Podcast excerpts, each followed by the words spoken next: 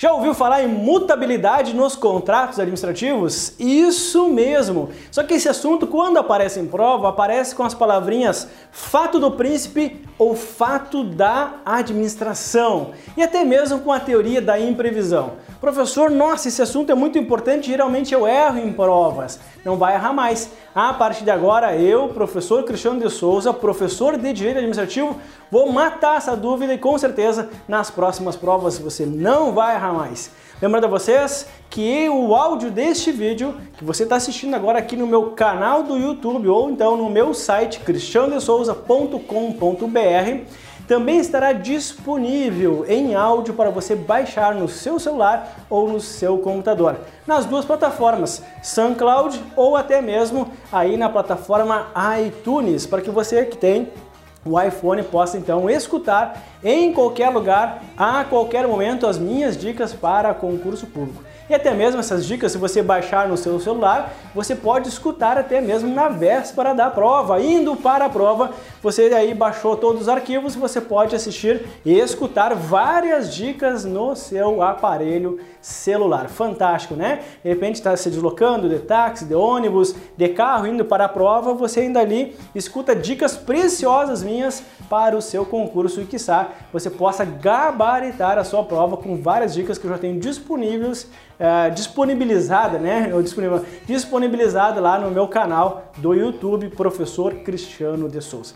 Mas vamos ao que interessa. O assunto de hoje é o assunto então de mutabilidade nos contratos administrativos. Eu quero chamar você para acompanhar então aqui o meu desenho. Quem está vendo pelo vídeo, né? Nossa, um desenho bem legal. Eu vou explicar então esse roteiro para vocês. Olha só.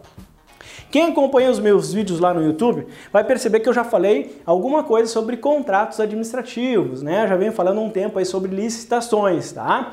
Quem não viu ainda, vale a pena lá olhar os vídeos passados que eu tenho sobre licitações. Ah, e hoje eu quero falar de um ponto bem interessante dos contratos, que é aquela prerrogativa da cláusula exorbitante. Inclusive tem um vídeo no YouTube e um podcast que eu falo só sobre as cláusulas exorbitantes, tá? Mas em especial a característica da cláusula exorbitante permite que a administração pública, entre as prerrogativas, possa fazer a alteração do contrato. Entre as cláusulas exorbitantes, uma delas é a possibilidade de fazer a mudança do contrato. Lá tem depois a questão da fiscalização, da exigência de garantia e outras tantas cláusulas exorbitantes, mas hoje eu quero trabalhar com vocês a questão da mudança do contrato. Mutabilidade tem tudo a ver com mudança dança, tá certo? Operação camaleão, ora é amarelo, ora é verde, ora é vermelho. Mutabilidade é possível durante a execução do contrato. Meus amados, preste atenção, o contrato foi assinado aqui e termina aqui. A mutabilidade ocorre dentro da execução do contrato. Agora é lógico, veja só, se você assinou o contrato hoje com alguém, o ideal é que as cláusulas desse contrato não sejam alteradas por uma questão de segurança.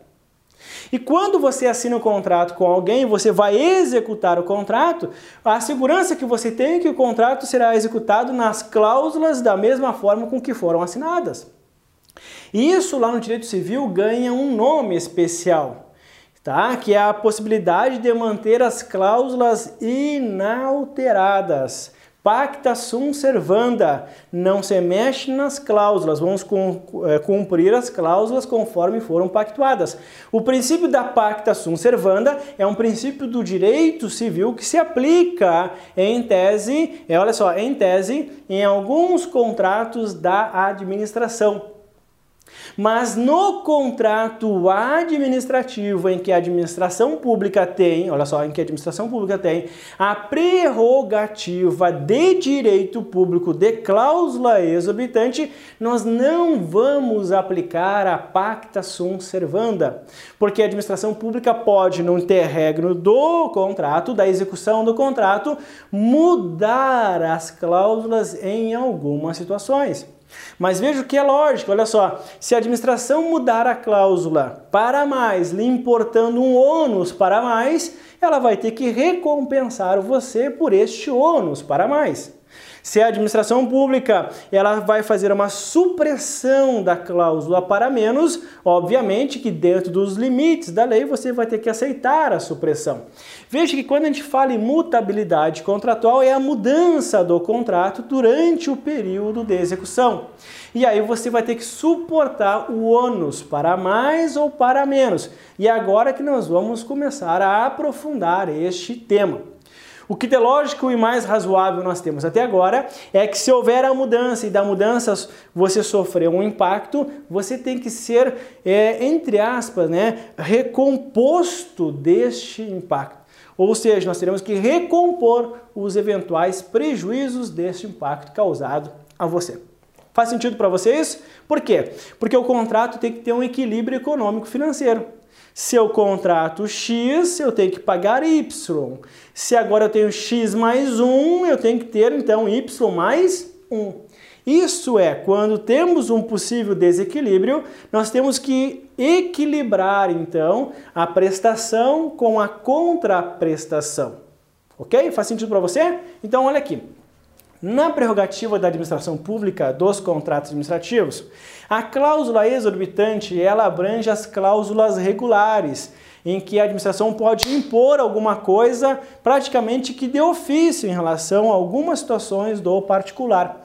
Exemplo, aqui a administração pública pode, em vez de ter um fiscal na obra, pode colocar 10 fiscais a partir de amanhã, sem problema nenhum. Mutabilidade permitida pela cláusula exorbitante de ampliar o número de fiscais durante a execução da obra. E isso não necessita da aquiescência do particular. O particular vai ter que aceitar agora mais nove fiscais na sua obra, porque antes era um, agora é dez. Agora, nas questões de cláusulas econômico-financeiras, a administração pública, se alterar as cláusulas, obviamente que vai causar um desequilíbrio econômico-financeiro.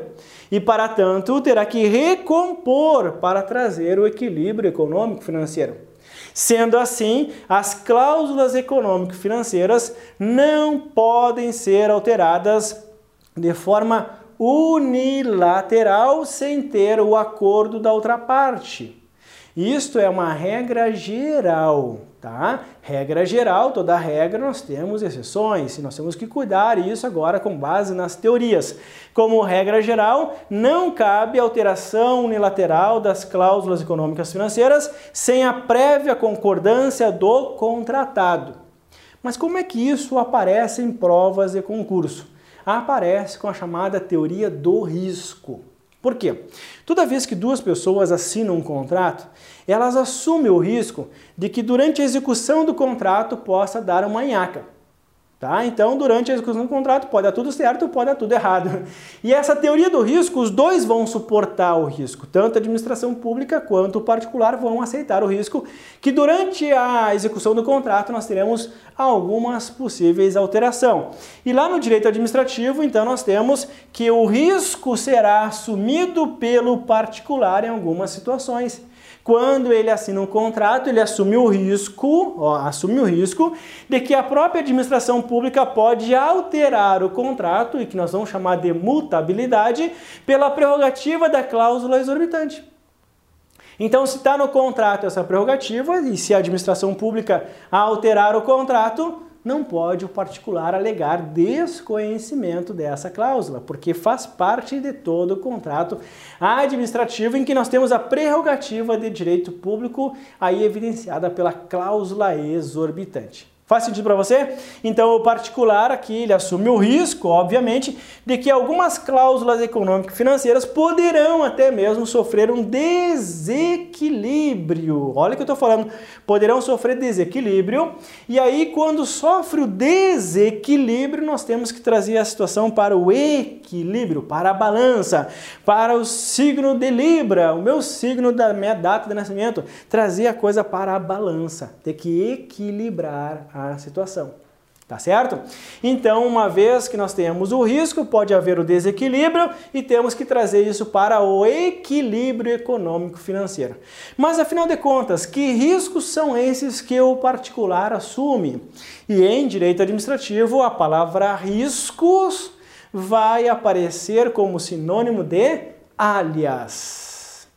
Professor, que nome bem louco isso, alias, sim, alias, pelo amor de Deus, não dão nome para filho nenhum de alias, né? Alias, alias significa a mesma coisa que risco em direito administrativo.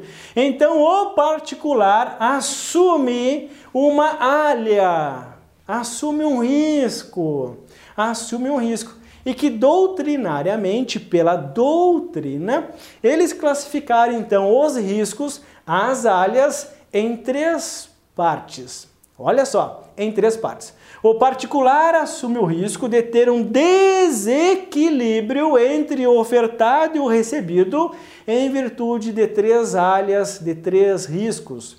O primeiro risco é o risco normal de qualquer contrato. Risco normal de qualquer contrato é o que nós chamamos de risco ordinário de qualquer relação empresarial. O risco ordinário empresarial, o próprio particular assume logo de início, porque é previsível. Se é previsível o risco ocorrer e acontecer, ok, nós já sabíamos que isso poderia acontecer. É normal da relação. Vou fazer aqui apenas um parênteses bem grosseiro com a vida real para você entender. Todo mundo que compra carro sabe que um dia pode furar o pneu. Então, quando você compra um carro, você assume o risco conhecido de que algum dia pode furar o pneu. Então isso é ordinário de qualquer relação. Na administração pública, no contrato administrativo, obviamente, nós temos situações ordinárias em que o particular conhece, sabe do risco, o risco é previsível e se acontecer, quem arca é o particular com qualquer tipo de despesa, porque era previsível, plausível, razoável, só não tinha acontecido ainda. Fechou? Então nós temos então uma área ordinária empresarial que é do risco normal de qualquer negócio. Mas nas provas de concurso público aparecem essas duas que eu vou falar agora, das áreas extraordinárias ou riscos extraordinários administrativos ou risco, ou melhor dizendo, né, e dos riscos extraordinários econômicos. São três ou três, né? Eu fiz dois, final de dois. Três alhas. A alha ordinária empresarial, a extraordinária administrativa e a extraordinária econômica. Vamos aqui então para a segunda alha, extraordinária administrativa. Quem está escutando pelo áudio do podcast, você tem que imaginar três áreas de riscos.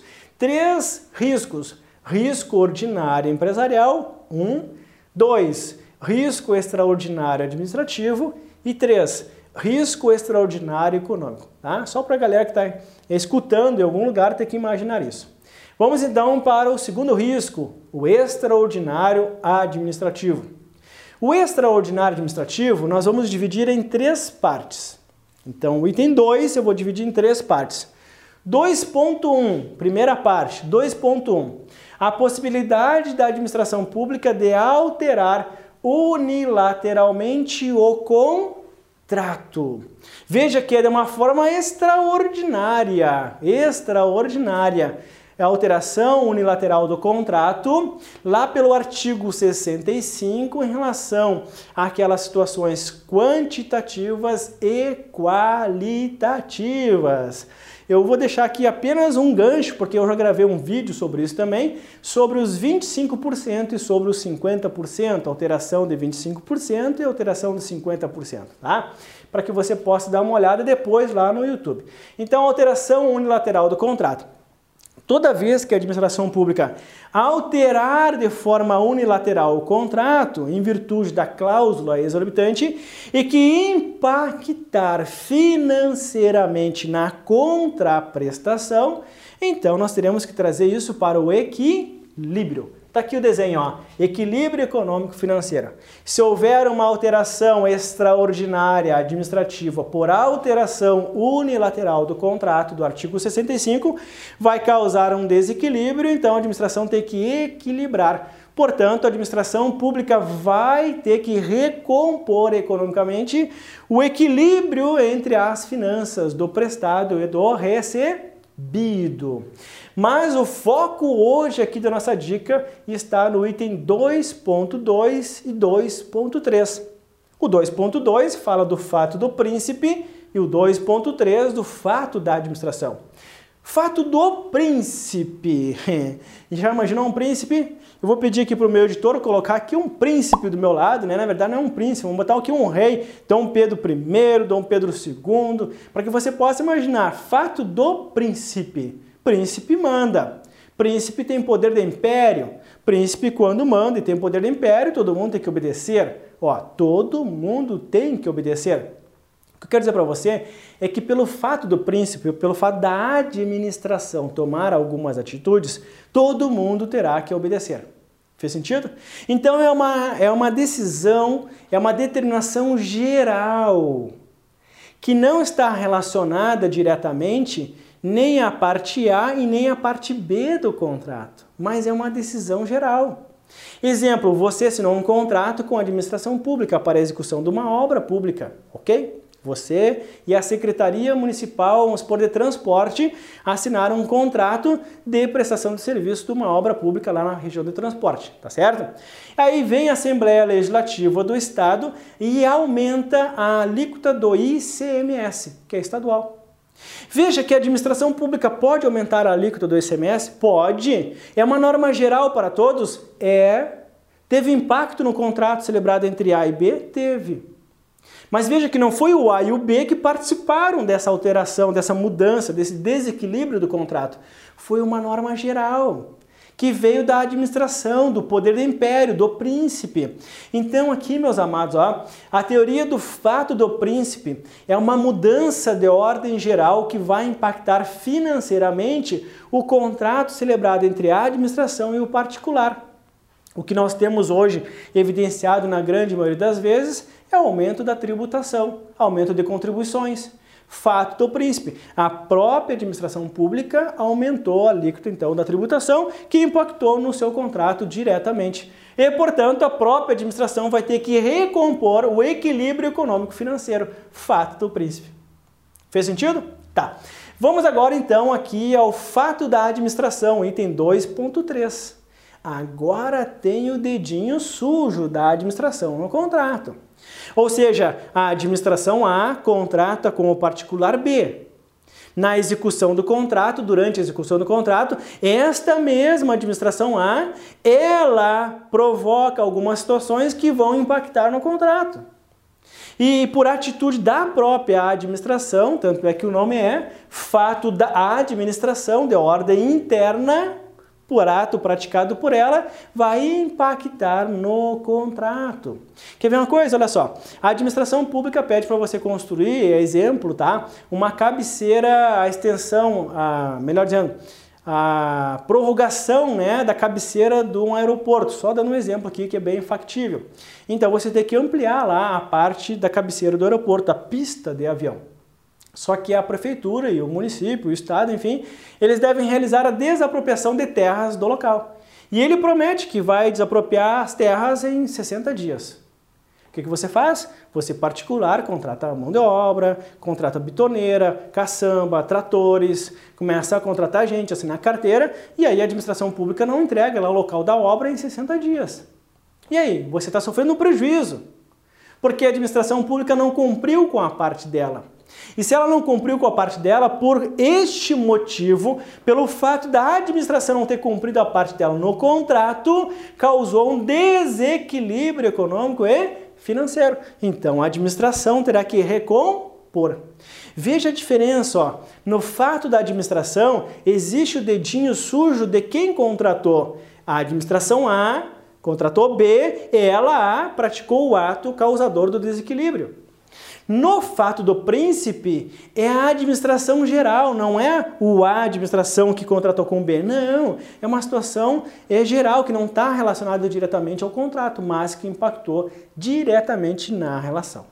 Tá bom? Feita essa diferença, então, em ambas as situações, fato do príncipe quanto fato da administração, como regra, a administração será responsável a ter que reequilibrar o contrato, porque nenhum particular é obrigado a suportar um ônus praticado pela administração, tá certo? Vamos tomar uma água aqui para aguentar. E por fim, então, a terceira alha, ou terceiro risco extraordinário econômico. Se é econômico, não tem nada a ver com a administração. Tanto é que o nome da segunda alha é extraordinária administrativa. E a terceira alha é extraordinária econômica. E aí surge a chamada teoria da imprevisão. Meus amados, cuidado com isso aqui. A teoria da imprevisão é a teoria do imprevisto para ambos, tanto para a administração quanto para o particular. Ou seja, nenhuma das duas pessoas teriam a capacidade de prever o que iria acontecer. Tanto é que na teoria da imprevisão é um fato externo, externo à administração e externo ao particular, é um fato imprevisível, tanto para a administração quanto para particular, e é um fato inevitável, tanto pela administração, tanto quanto para o particular. Ou seja, são duas pessoas que contrataram um contrato que não teriam condições de prever efetivamente algo que iria ocorrer no futuro. Teoria da imprevisão. Como regra, olha o que eu vou falar, como regra, a administração pública poderá trazer o equilíbrio econômico e financeiro do contrato. Mas veja bem, ao mesmo tempo que o particular não é obrigado a suportar o ônus de reequilibrar, de assumir o risco disso, a administração aqui na teoria da imprevisão também não é obrigada em assumir todo o risco dessa situação. Por isso que eu digo que, em regra, no caso do desequilíbrio pela teoria da imprevisão, o particular poderá se impedir, ó, poderá pedir efetivamente o equilíbrio, mas a administração pública poderá alegar caso fortuito ou força maior impeditivo de continuação do contrato, porque é um ônus muito grande a ser E aí, neste caso, então, o contrato poderá ser rescindido, tá certo? Mas aí já estou aprofundando muito aí o assunto para uma aula de apenas dicas aqui para o nosso canal, porque eu teria que trazer muito mais substrato para terminar esse aprofundamento. Então, em apertada síntese, o que nós temos para que você possa entender, né? O objetivo é ser claro, objetivo direto e reto. Aqui, para que você possa entender, é que as cláusulas do contrato, como regra, deveriam ser contínuas e não alteradas, mas é permitido que, pela teoria da mutabilidade, os contratos sejam alterados. Toda vez que um contrato for alterado e causar um desequilíbrio econômico-financeiro, nós temos então que recompor esse desequilíbrio. E, portanto, nós temos três áreas ou três riscos: o risco ordinário empresarial, o extraordinário administrativo e o extraordinário econômico. O fato príncipe e o fato da administração estão no extraordinário administrativo e a teoria da imprevisão está no extraordinário econômico. Espero que você tenha gostado das dicas de hoje. Não deixe de assistir os demais vídeos que nós temos no nosso canal do YouTube. E lembrando que lá no meu site cristianodesouza.com.br você pode baixar na íntegra este post, melhor dizendo, né, o vídeo com o post mais o infográfico, mais o mapa mental, mais algumas questões de concurso público. Oh, agora saiu a informação completa, beleza?